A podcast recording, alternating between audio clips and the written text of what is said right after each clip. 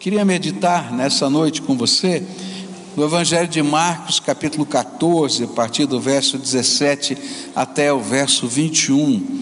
E nesse texto a palavra do Senhor vai nos falar sobre um tema complicado, que é traição.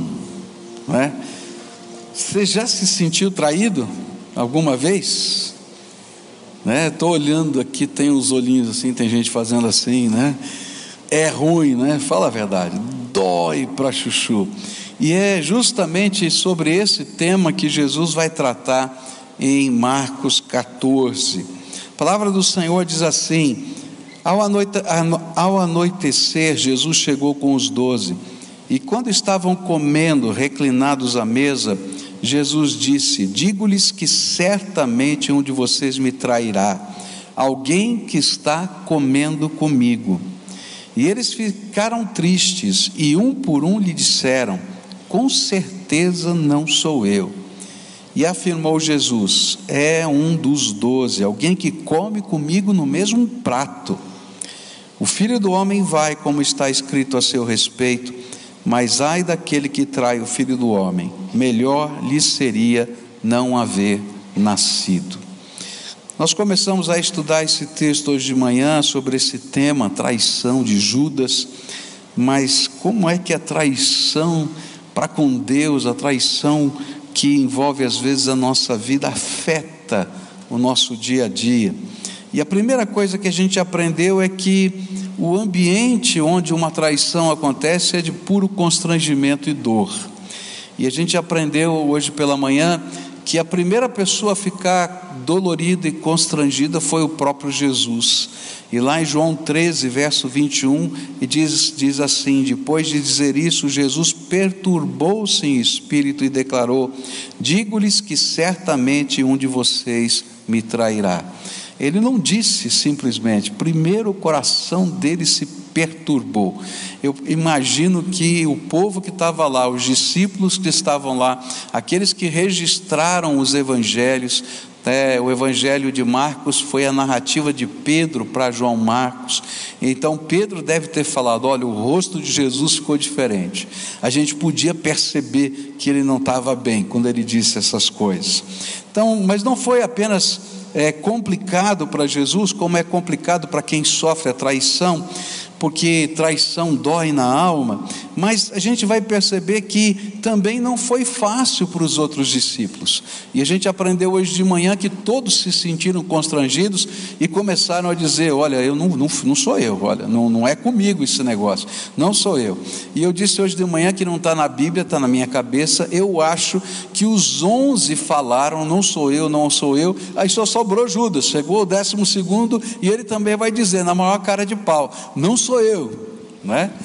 Porque muitas vezes a única pessoa que não se sente mal no meio do contexto é quem está traindo, não é? Quem está fazendo a coisa errada e não percebe as dores que está gerando no meio de, no coração de quem está sofrendo a traição e nem percebe a dor no contexto que está ali da sua vida. E aí eu acho tremendo porque Jesus também não está na Bíblia o tom da voz de Jesus, mas eu acho que Jesus falou baixinho e disse assim: É você, é você mesmo, né? Como se dissesse: Não, eu sei tudo o que está acontecendo. E não, não adianta você dissimular, porque eu sei o que está acontecendo.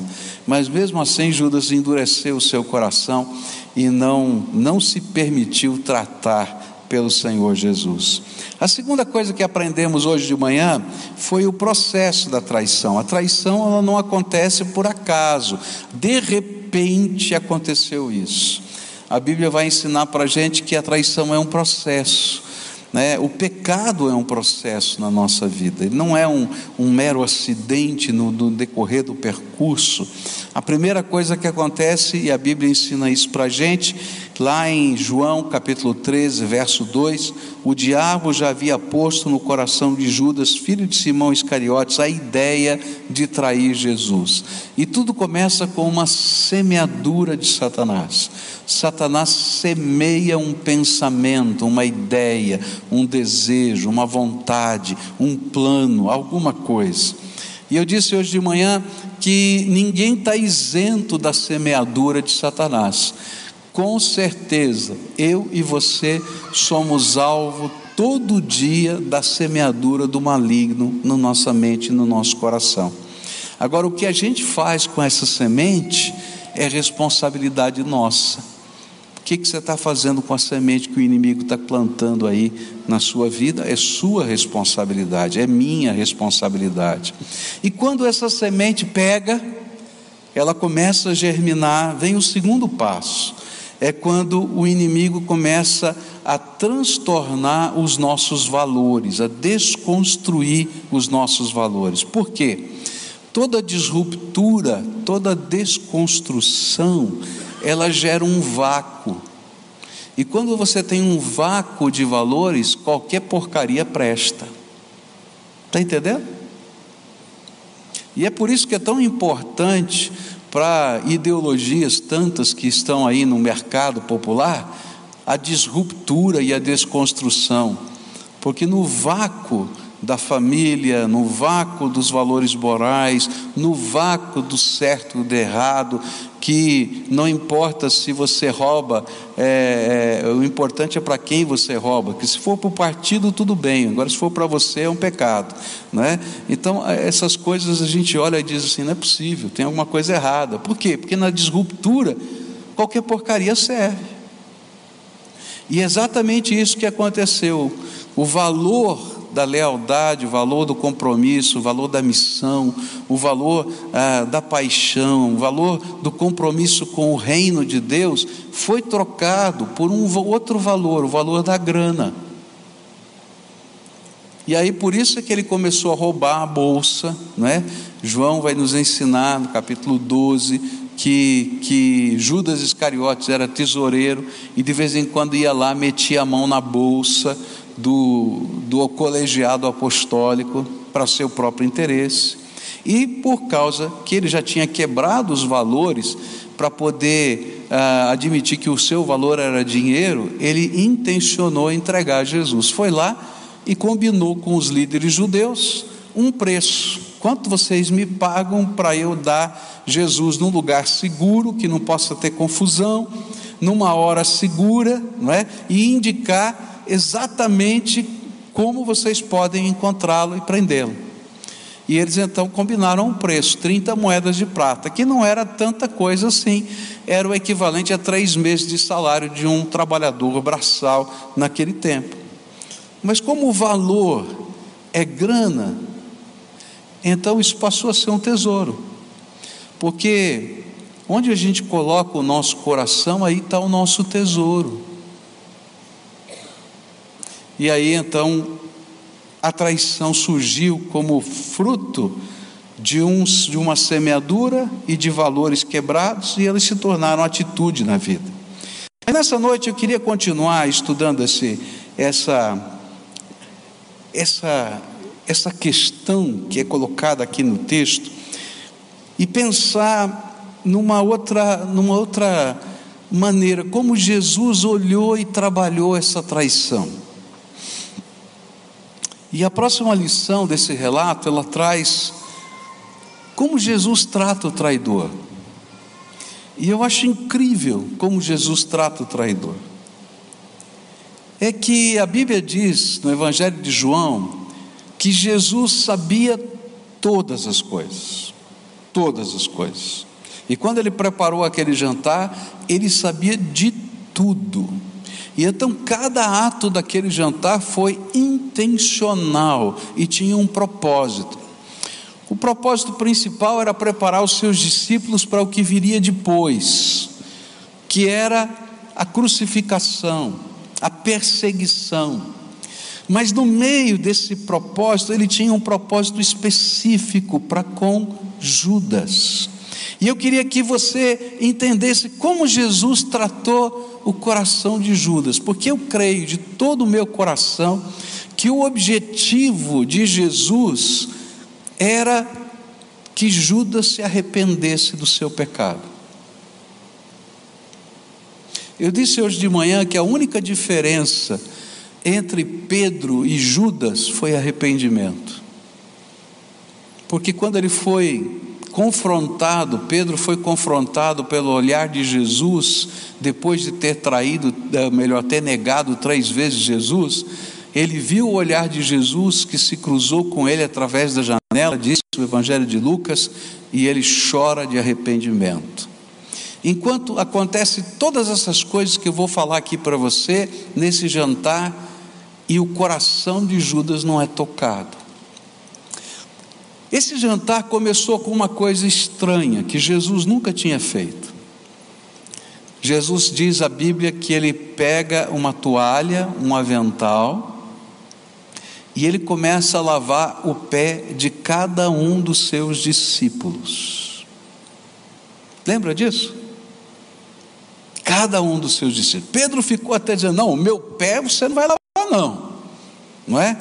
E ele diz assim: Olha, se você não deixar eu lavar o seu pé, você não tem parte comigo. Então lava o pé, a cabeça, o que o senhor quiser, porque eu quero ter parte contigo. Ele diz assim: Não, quem já foi, quem já tomou banho, quem já foi lavado, e ele está falando da experiência da graça na nossa vida, só precisa lavar os pés, só precisa da manutenção dessa graça na sua vida. E a Bíblia diz que ele lavou o pé de todos os discípulos. E ele foi lá e lavou o pé de Judas. Ah, a vontade que era jogar água fervendo. Não é verdade? Né? Mas por que, que Jesus lavou o pé de Judas? Será que Jesus estava fazendo um teatro? Será que ele estava simplesmente querendo fazer ah, algo que não tinha sentido? Isso não faz parte do caráter de Jesus. Sabe o que eu creio é que enquanto Jesus lavava os pés de Judas, havia uma mensagem, uma mensagem que não era em palavras. Judas, lembra o que está acontecendo com você? Percebe onde você está indo?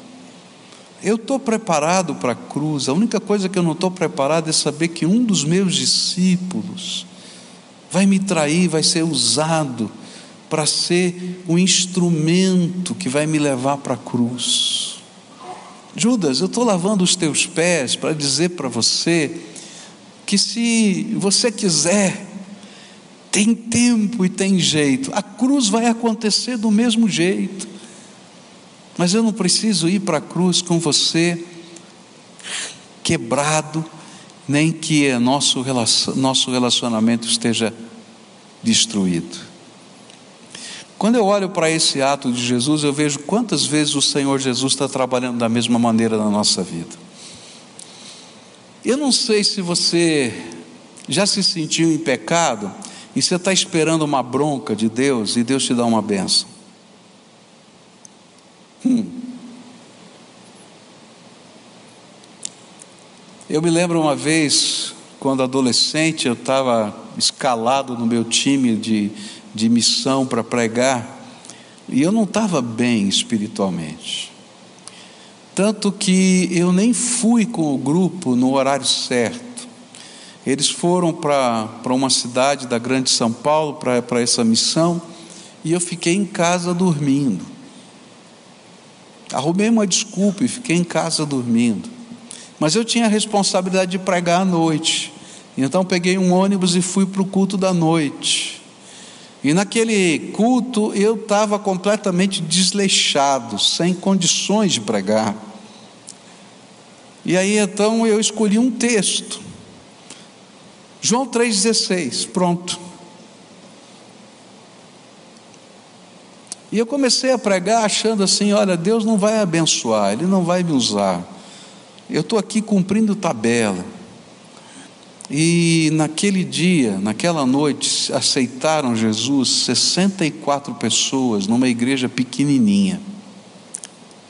E quando eu comecei a ver aquela multidão, porque 64 pessoas numa igreja pequenininha é uma multidão, gente. O Senhor quebrantou meu coração, disse assim: Eu esperava que o Senhor fosse me arrebentar agora, e o Senhor está derramando graça, como é que pode? Jesus lava os pés de cada um de nós todos os dias. quantas bênçãos o Senhor derrama sobre a nossa vida. E olha, nenhuma bênção é merecida, porque nós somos pecadores, mas Ele nos ama, e a maneira como Ele toca o nosso coração é derramando um amor, um amor imensurável, um amor que é para mexer com a nossa alma e dizer: Você é amado, apesar de tudo, eu continuo amando você. E eu acho que foi exatamente isso que Jesus fez com Judas. Ele lavou os pés. Lavou os pés. E ele estava querendo gerar um sentimento no coração de dizer assim: Ok, Jesus, me perdoa, vamos fazer um acerto aqui. Mas sabe o que acontece? É que às vezes as grandes bênçãos de Deus vêm sobre a nossa vida uma, duas, três, cinco, dez vezes, e não há resposta, porque o nosso coração está endurecido. Coração duro, endurecido, e a gente não se deixa tratar pela graça, pelo amor, e a gente fica empedernido lá dentro. E então, Jesus vai fazer a segunda coisa. Jesus toma a atitude de revelar os intentos da alma de Judas. Era um segredo, um segredo militar, se eu pudesse dizer, um segredo de segurança nacional. Ninguém sabia, a não ser aqueles que estiveram naquela sala quem era o traidor, quem iria entregar Jesus, nem o preço da traição, só Judas e aqueles líderes que estavam naquela sala e que combinaram aquilo. E olha, naquele tempo não tinha celular, gravador de voz, nada disso, para vazar na internet. Era segredo absoluto. E aí então começa aquele jantar. E naquele jantar, depois que o lavar os pés não resolveu nada, Jesus então, ele revela os intentos da alma de Judas. Eu acho incrível isso. E ele diz assim: Olha, um de vocês vai me trair. Um de vocês vai me trair. Uma coisa que eu tenho aprendido é que quando a sutileza do amor incondicional não pode tocar o coração, então Deus começa a revelar os segredos da nossa alma, de tal maneira que a gente possa perceber que estamos sendo confrontados pelo Senhor. Quantas vezes Deus já fez isso? Ele não revelou ainda publicamente, é interessante porque Jesus não diz, ó, Judas está aqui, está assim, etc. Ele simplesmente, ó, um de vocês vai me trair. E o desejo era que a palavra que Jesus estava revelando, que mostrava a intenção da alma, chegasse no coração de Judas, para ver arrependimento. Quantas vezes Deus faz isso na nossa vida? Deus está derramando as bênçãos e a gente se acostuma com as bênçãos. Deus está derramando o seu amor, a gente se acostuma com o amor. A gente se acostuma até com os milagres e não percebe que às vezes são mensagens de Deus na nossa alma. E então Deus nos confronta. E como é que ele faz isso? Olha só.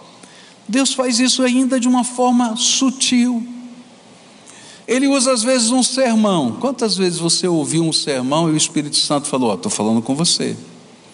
Ainda que ninguém à sua volta entenda que aquela mensagem é só para você, mas o Espírito Santo está falando com você. Às vezes não é um sermão, você encontra alguém no meio da rua e a pessoa faz um comentário. Essa pessoa não sabe nada da tua vida, não conhece nada do que está acontecendo com você, e de repente ela faz um comentário. E parece que aquele comentário vai ali, ó, como uma flecha certeira dentro da sua alma, e você é capaz de sentir: opa, o que está acontecendo aqui? É o Senhor que está falando com você, que está tocando a sua alma. e está revelando coisas que ninguém sabe, para dizer: olha, eu estou vendo e eu quero tratar a tua vida, eu quero tratar o teu coração, eu quero tratar a tua alma. E da mesma maneira aconteceu com Jesus e Judas, de uma maneira muito sutil, mas agora confrontando. Ele estava dizendo: está lá, Jesus estava dizendo: Eu sei. E aí então é interessante que houve um próximo passo nesse processo da graça. E o próximo passo foi dissimulação. É interessante. Primeiro a gente tem os intentos da alma, que a sutileza do lavar os pés não toca o coração. Aí nós somos confrontados pelo Espírito Santo por pessoas, por situações, por palavras, e aí a gente começa a dissimular. Não, não é bem assim, a história não é bem desse jeito, e a gente começa a contar do nosso jeito, mas na verdade a gente sabe que Deus está falando conosco. E a dissimulação aconteceu exatamente quando Judas começou a imitar os outros discípulos certamente não sou eu. Queridos, quanta gente está dissimulando uma vida quebrada diante de Deus, usando a roupa certa, o livro certo, às vezes até estando num culto, mas a vida está totalmente quebrada. E a gente simplesmente faz de conta que está tudo bem na vida da gente como se a santidade do Espírito Santo tivesse reinando no nosso coração. E sabe, nessa hora a confrontação é mais forte, porque Jesus vai falar para Judas, e eu acho que foi baixinho, eu sei que é você. E ainda que a gente esteja no templo, e ainda que a gente esteja carregando uma Bíblia na mão, e ainda que a gente esteja batendo no peito, falando que a gente é isso e aquilo, o Espírito Santo vem e diz assim: querido, eu vi você lá em tal lugar, para com isso, sai dessa vida. Essa vida não tem futuro, não é esse o teu caminho. Deixa eu transformar você. Não tente se enganar, nem me enganar, porque eu sei e eu te conheço. Mas sabe, o coração duro acho que pode até enganar Deus. Eu acho incrível isso. A gente acha que pode convencer Deus que a gente tem razão. Você conhece gente que é capaz de tentar convencer Deus? Às vezes a gente é confrontado pelo Espírito Santo, por pessoas, em tantas situações, e a pessoa nega, nega, nega, nega, nega, nega, nega, até não tem mais jeito de negar.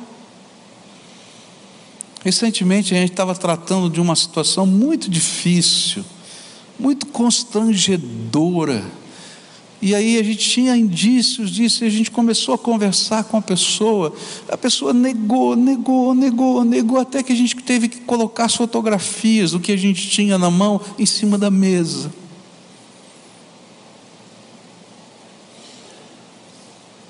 E sabe o que é triste? É que ao invés de haver um arrependimento, às vezes existe ainda uma, um sentimento de que está sendo perseguido e aí a gente muda toda a história para o contrário.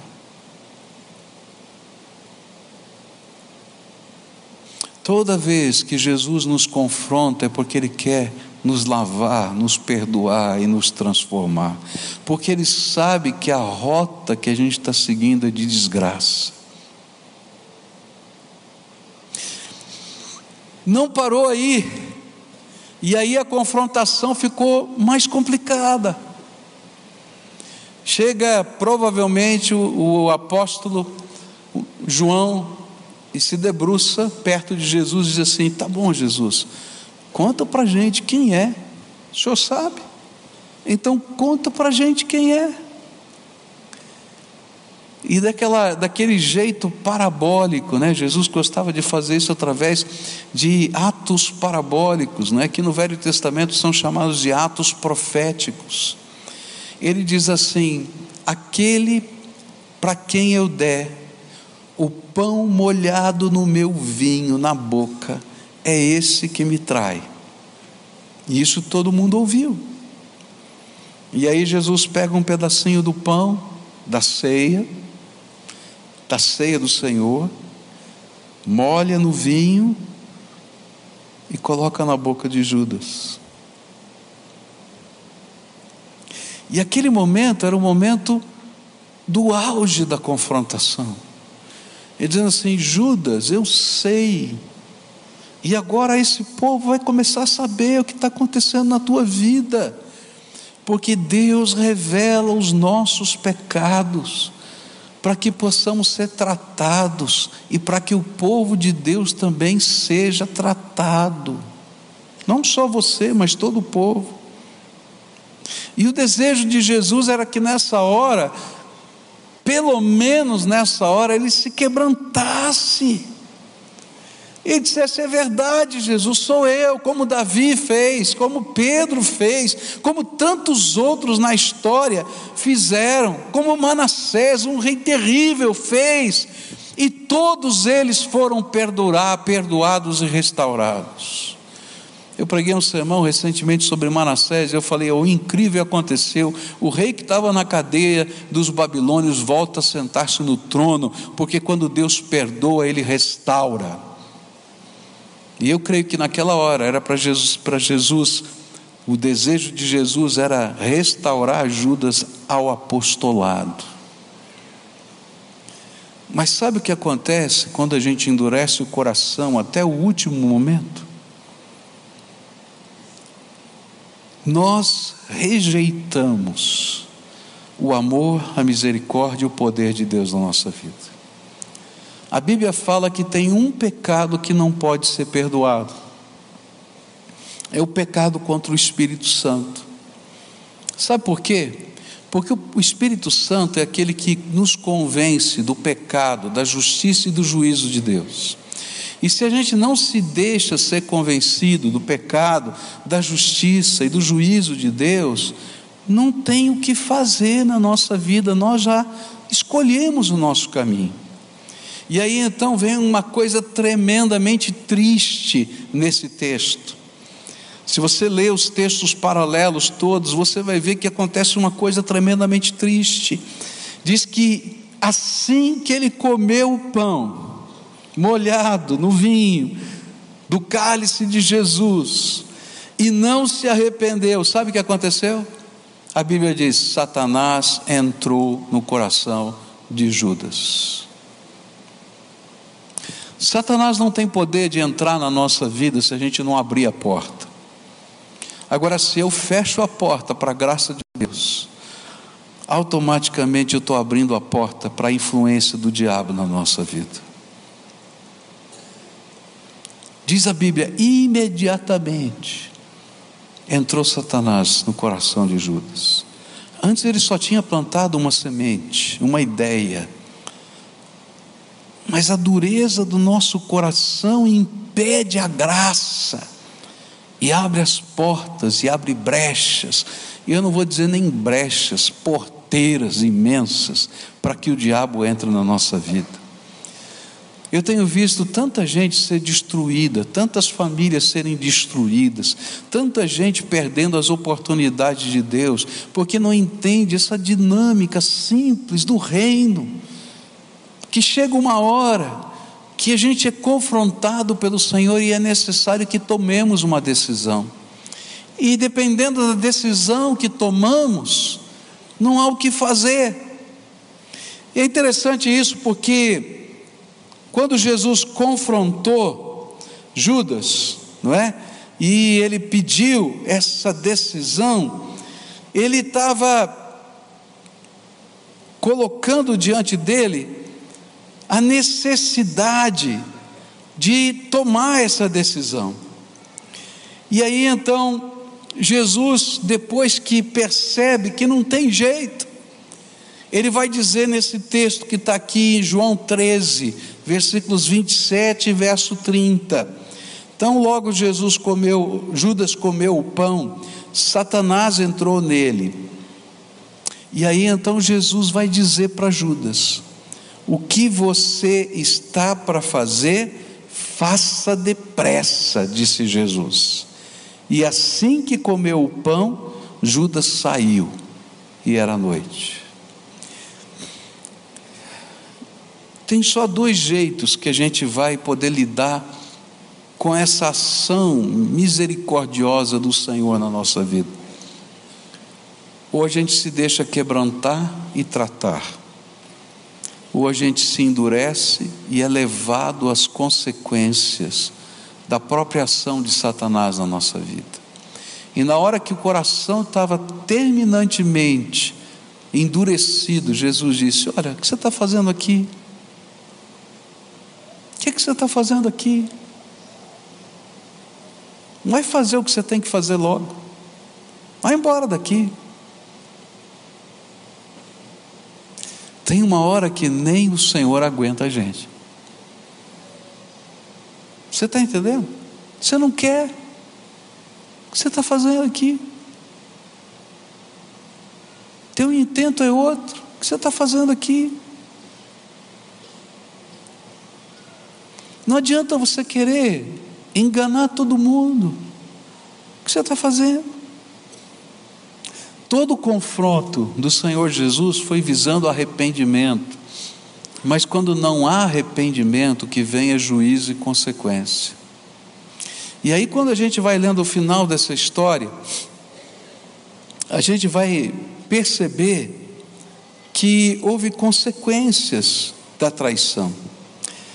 E lá no verso 21 a gente lê assim: O filho do homem vai, como está escrito a seu respeito, mas ai daquele que trai o filho do homem, melhor lhe seria não haver nascido. Olha que coisa tremenda. Mas por que Jesus faz esta afirmação? É por causa das consequências dessa da traição é das consequências do coração endurecido, das consequências que vêm do nosso pecado deliberado, da nossa dureza de não deixar-se trabalhar pelo Espírito de Deus. Sabe o que é que vem? Primeiro, a perda da nossa própria dignidade. Hum. Naquela noite, Judas perderia todos os seus amigos.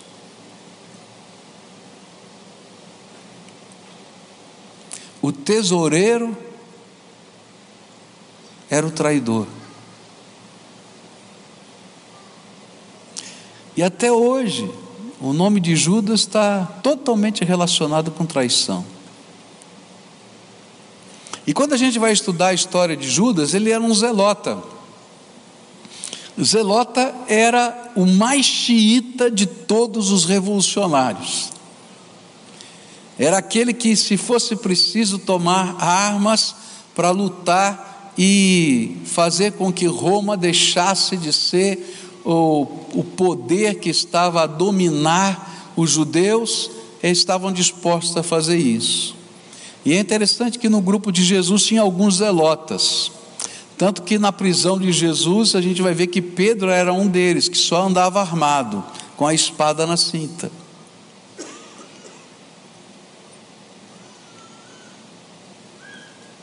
Mas o zelota perdeu a sua dignidade de guerreiro. E nem no partido dos zelotas tinha lugar para ele mais.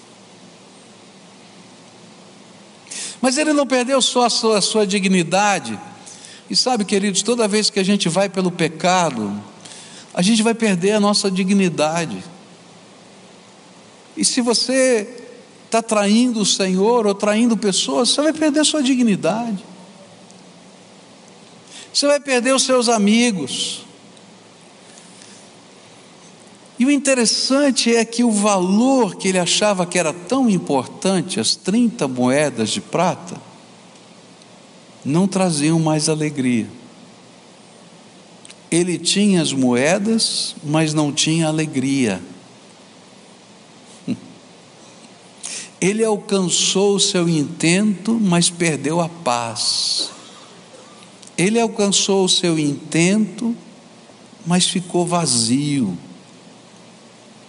Sabe, queridos, tem algumas coisas que a gente está almejando que são o máximo do máximo, que quando a gente chega lá e às vezes não viu o que fez no caminho para chegar lá, a gente percebe que elas não valem tanto assim.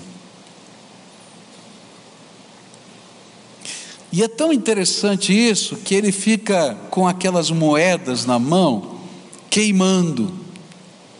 Eu me lembro do pastor Hans e da Úrsula, porque ele contou uma história para mim muito interessante. Ele disse que é, lá, quando ele era líder do seminário em Angola, é, um dia sumiram alguns dólares da casa do pastor Hans. E aí o pastor Hans e a Úrsula disseram: Puxa vida, mas quem entrou aqui foram só pessoas nossas, gente nossa, gente da igreja, gente do seminário. E eu não consigo nem ficar pensando quem poderia ter levado esse dinheiro, porque eu tenho medo de pecar contra essas pessoas. E então eles decidiram fazer uma oração estranha. Agora toma cuidado com as orações, porque Deus é poderoso. A oração deles foi: Senhor, faz com que esses dólares queimem na mão dessa pessoa. E eles oravam todos os dias assim: Senhor, faz com que esses dólares queimem na mão dessa pessoa. E um belo dia veio um dos líderes, trazendo os dólares na mão, chorando, e colocou de volta. E sabe o que ele falou? Todo dia que eu pego esse dinheiro, não tenho coragem de trocar, porque esses dólares queimam na minha mão. Eu acho tremendo como Deus faz os negócios, né? Não é tremendo? As 30 moedinhas de prata estavam queimando. Não valia. E sabe o que ele faz? Ele vai procurar os líderes judeus para devolver as 30 moedas. E eles não querem as moedas, não querem esse dinheiro, não. Esse aqui é dinheiro de sangue, esse aqui é dinheiro de traição. E ele joga as moedas no chão porque ele não quer levar embora. E ele tinha perdido a dignidade, os amigos, a alegria, e agora não tinha grana. Nem o respeito dos líderes judeus.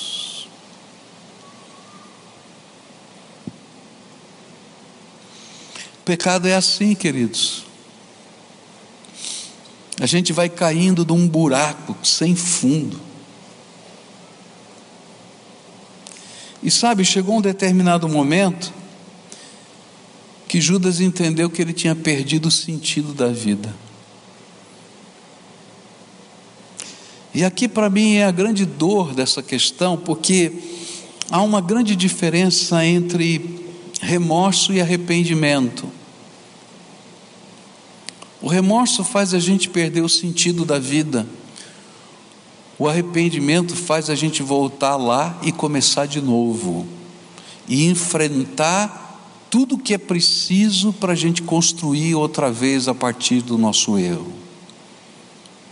E eu acho que Judas não quis voltar lá para reconstruir tudo de novo.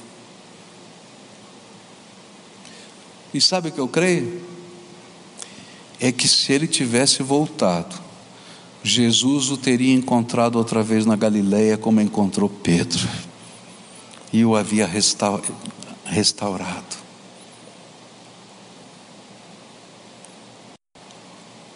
Porque a única diferença entre Pedro e Judas foi o arrependimento. Mas parecia ser mais fácil tirar a própria vida do que tentar voltar e enfrentar as consequências do seu próprio pecado. E sabe, uma das coisas tristes de toda essa história é que as consequências não são só individuais e pessoais. Porque se fossem só individuais e pessoais, eu vou dizer assim: eu sou dono do meu nariz, eu vou escolher o que eu quero. Que foi mais ou menos isso que Judas fez. Mas a gente se esquece que, mesmo que eu tire a minha vida, como ele tirou, eu ainda vou ter que me encontrar com meu Senhor na eternidade. E ninguém vai se escapar desse encontro com o Senhor. E é muito forte isso, porque uma das coisas preciosas que são sinal da nossa salvação é a perseverança na fé, é a perseverança na, na comunhão com Jesus, com o seu povo. Isso é um, um dos sinais distintivos da nossa salvação eterna. Tanto que o apóstolo João vai ensinar em 1 João 2,19: Eles nos deixaram, mas nunca estiveram conosco de verdade. Do contrário, teriam se firmado conosco, fiéis até o fim. Quando nos deixaram, mostraram quem são e de fato e que nunca foram dos nossos. Arrependimento e volta é o antídoto para a desgraça que a traição promove. E é o sinal que o nosso coração de fato está convertido. Quem está convertido, de fato, vai se arrepender. Pode demorar, pode lutar, mas vai dobrar-se diante do Salvador. Quem não está de fato convertido, vai tentar lutar até o fim, às vezes até com coisas inconsequentes na vida. Nessa noite eu queria orar com você, porque essa, tragédia, essa tragédia toda que está nas Escrituras, Jesus deixa bem claro que aconteceria: Jesus seria crucificado com Judas ou sem Judas. Está bem claro isso nas Escrituras. Por quê? Porque o plano de Deus para a nossa salvação era que Jesus tomasse o nosso lugar na cruz do Calvário. O que Jesus queria era restaurar o discípulo Judas. Mas ele não quis se deixar restaurar. Eu quero dizer para você que o reino de Deus e o plano de Deus, eles vão acontecer segundo os propósitos de Deus, porque Deus tem um plano e Ele vai realizar o plano. Mas Ele nos chama, cada um de nós, a fazermos parte do seu plano, a andarmos com Ele, a termos experiências no poder dEle, a sermos guardados na Sua graça, a sermos tratados todos os dias. Às vezes ele lavando os nossos pés, às vezes ele dizendo e tocando o nosso coração numa mensagem, às vezes ele falando baixinho só para nós: é você, acerta a tua vida. Mas às vezes ele vai nos confrontar a ponto de dizer: o que, é que você está fazendo aqui? Você já escolheu o teu caminho? Então assuma. Nessa noite eu queria orar com você, porque eu sei que o Senhor te trouxe aqui nessa noite fria, que dava vontade de ficar em casa. E eu quero dizer, você não veio aqui por acaso. O Senhor te trouxe aqui, porque Ele quer fazer alguma coisa nova na tua vida. E talvez o Espírito Santo esteja confrontando você não a primeira vez e eu não sei nem contar quantas vezes foi. E talvez haja uma coisa específica pela qual o Senhor está confrontando você. Na minha vida é assim. Eu não sei na sua vida. Porque muitas vezes eu tenho que ser tratado dessa mesma maneira por Jesus. Porque eu luto com Deus com uma coisa, com duas, dentro do meu coração. E o Senhor diz: Não, filho, eu não quero isso na tua vida, não. Está na hora de haver transformação. E enquanto não há quebrantamento, arrependimento, entrega, enquanto a gente não se deixa tratar, Deus não pode fazer nada na nossa vida. E às vezes a gente até reclama de Deus. porque não é capaz de discernir o próprio coração. Nessa noite, se o Espírito Santo está falando com você, não espere o próximo passo. Deixa Deus tratar a tua alma hoje.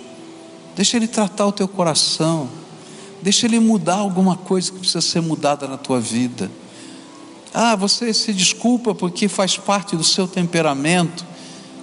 Querido, Jesus transforma temperamento, sabia? Jesus transforma o homem inteiro. Porque Ele é o Senhor. E esse é o plano dele. Se hoje o Senhor está falando com você, se renda a Ele. E eu vou convidar você a dar passos de fé. Eu acho que Jesus esperava que naquela noite Judas pegasse as moedinhas de prata, colocasse em cima da mesa da ceia, olhasse para os discípulos e dissesse: Sou eu. Mas de hoje em diante, essa história vai mudar na minha vida. Jesus seria preso, mas não com o beijo de Judas. E Judas seria aceito no colegiado, porque Jesus daria graça para ele, como deu para Pedro. Hoje o Senhor está pedindo para você colocar as tuas moedinhas na mesa e deixar Jesus tratar o seu coração. Se você é essa pessoa a quem o Espírito Santo está falando, vai saindo do seu lugar aqui para a gente orar juntos. Se apresente diante do Senhor. Traga as tuas moedinhas. Não estou falando de grana, estou falando daquilo que está no teu coração amarrando você. Onde está o teu coração, aí está o teu tesouro, diz a Bíblia. Traz o teu coração e deixa Deus trabalhar. Se há alguém aqui a quem o Espírito Santo está falando, vai levantando do seu lugar agora, vem para cá e deixa Jesus trabalhar isso na tua vida. Quero orar por você. Quem mais o Senhor está falando? Tem gente chegando aqui, vai levantando. Talvez tenham famílias que estão precisando de restauração, vem para cá em nome de Jesus. Talvez tenham áreas da vida que precisam de, uma, de um impacto tremendo da graça, então vem para cá em nome de Jesus e que a gente veja a graça de Deus, a graça de Deus trabalhando na nossa vida. Deus te abençoe, viu, filho? Saúde, vou orar por isso. Cura na tua vida, tá? Vou orar por você, por cura hoje. Deus vai botar a mão sobre você, tá bom? Toma posse disso, tá bom? Quem mais o Senhor está chamando aqui? Pode vir, em nome de Jesus. O Espírito Santo de Deus está falando, vem para cá. Deixa Deus tratar. Ele tem os meios dele de fazer isso na vida da gente. Eu não tenho. E talvez se a gente olhar o jeito de ser dos homens, a gente diria: não, acho que não tem jeito. Tem sim, tem sim, porque esse jeito vem da graça de Deus na nossa vida. E graça é poder é favor imerecido que se transforma em poder restaurador no nosso coração. Vamos orar juntos aqui, clamar por essa graça, por essa entrega, por esse caminhar com o Senhor na nossa vida, porque o Senhor é bom e a sua misericórdia dura para sempre. Eu queria pedir agora a alguns irmãos que viessem aqui abraçar quem está aqui na frente, tá? Você não vai falar nada, tá? Não vai perguntar nada, porque o que tiver que ser falado vai ser falado direto para Jesus. Ele é o nosso intermediário. Mas eu queria que esses irmãos que estão aqui pudessem ser acolhidos, pudessem ser abraçados. E quando você recebeu o abraço de alguém, lembra disso, ó. Quem está te abraçando é Jesus. Quem está te abraçando é Jesus. Você só está sentindo a pessoa que está do teu lado, mas ele vem aqui representando o Senhor Jesus para dizer: olha, estou acolhendo você, estava esperando você, estava esperando você. Estava esperando você. Tem mais gente aqui que está sozinha. Vem para cá, vem me ajudar a orar. É tão importante esse momento, gente. Vem para cá rápido, alguns irmãos aqui, rapidinho, tá?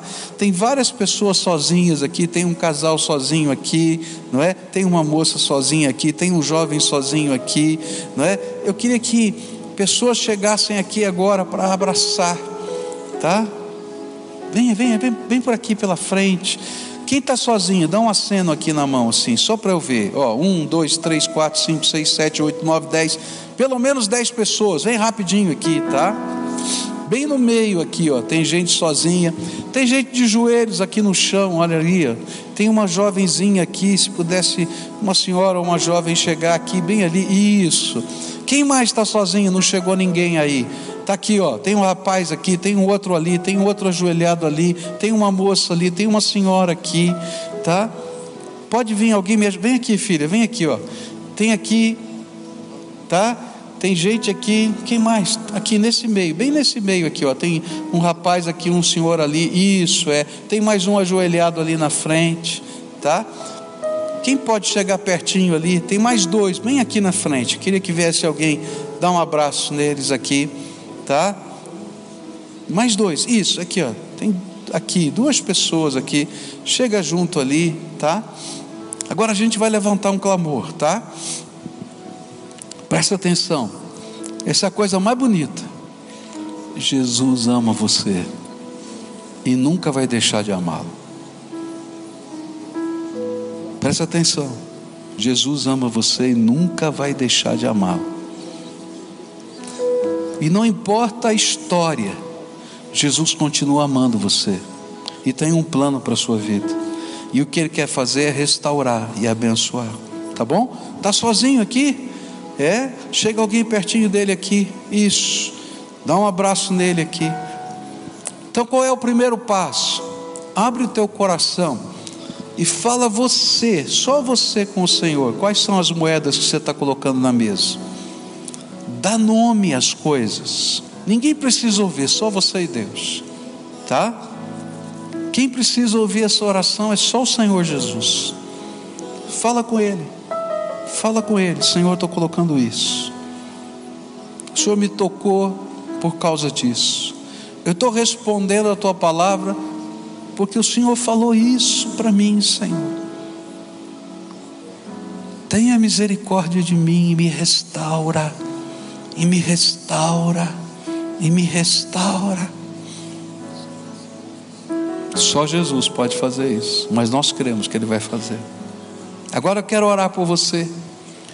Senhor Jesus, tu conheces o coração desses teus filhos. E eles estão aqui, Senhor, com o coração quebrantado. Eles não vieram aqui por outra razão, a não ser porque ouviram a voz do Senhor dentro da alma. E nesse momento, Pai, eles estão aqui para dizer: Sou eu, Senhor, sou eu. Enquanto Judas disse: Certamente não sou eu, eles estão dizendo: Sou eu, Senhor. E essa é a essência da confissão, quando a gente concorda com o Teu Espírito Santo das coisas que o Senhor fala dentro da nossa alma. E nesse momento eu quero te pedir: abre as janelas dos céus agora e que o Espírito Santo seja derramado sobre a vida desses teus filhos, com perdão e com restauração. Ó oh, Pai, há tantas consequências que já estão acontecendo que doem. E eu quero te pedir, Pai, pega os caquinhos da vida que parece que não tem jeito de serem restaurados e faz uma obra de arte aqui, Pai que só o Senhor pode fazer. E nessa hora, Pai, eu quero orar pelo teu filhinho Ricardo que está aqui. Ele está doente, Senhor. Ele está enfrentando um câncer, Senhor. A gente tem orado por ele, mas hoje, Senhor, o Senhor tocou meu coração para orar por ele aqui, na frente de todo mundo. E eu quero te pedir, abençoa o Ricardo, Pai. Não apenas com as restaurações que o Senhor tem que fazer na vida dele, mas tocando o corpo dele, Senhor de tal maneira que ele seja curado em nome de Jesus. Nós cremos que há poder nas tuas mãos para fazer muito mais abundantemente além daquilo que pedimos ou pensamos, segundo o teu poder que opera em nós. E eu quero te pedir, abençoa a vida do Ricardo agora, Pai. Que haja um derramar da tua graça sobre ele, como ele nunca sentiu. Que o Senhor possa estar quebrando, Senhor, tudo aquilo que está matando ele, Senhor e que de fato a graça do Senhor se revele na fraqueza dele. e que no meio, Senhor, dessa vitória que o Senhor há de dar, outras vitórias grandiosas do Senhor aconteçam na vida dele e que representem total e plena restauração. Ó oh, Pai, eu não conheço a história de tanta gente que está aqui, não posso citar o nome, como citei o nome do Ricardo, mas eu quero te pedir que agora o teu Espírito interceda por cada um aqui, e se for preciso, com os gemidos inexprimíveis da alma, que o Senhor interpreta, e que venha do Senhor e do teu trono a bênção, a misericórdia e a graça. Restaura, Senhor, e abençoa, é aquilo que oramos em nome de Jesus. Amém e amém. Amém.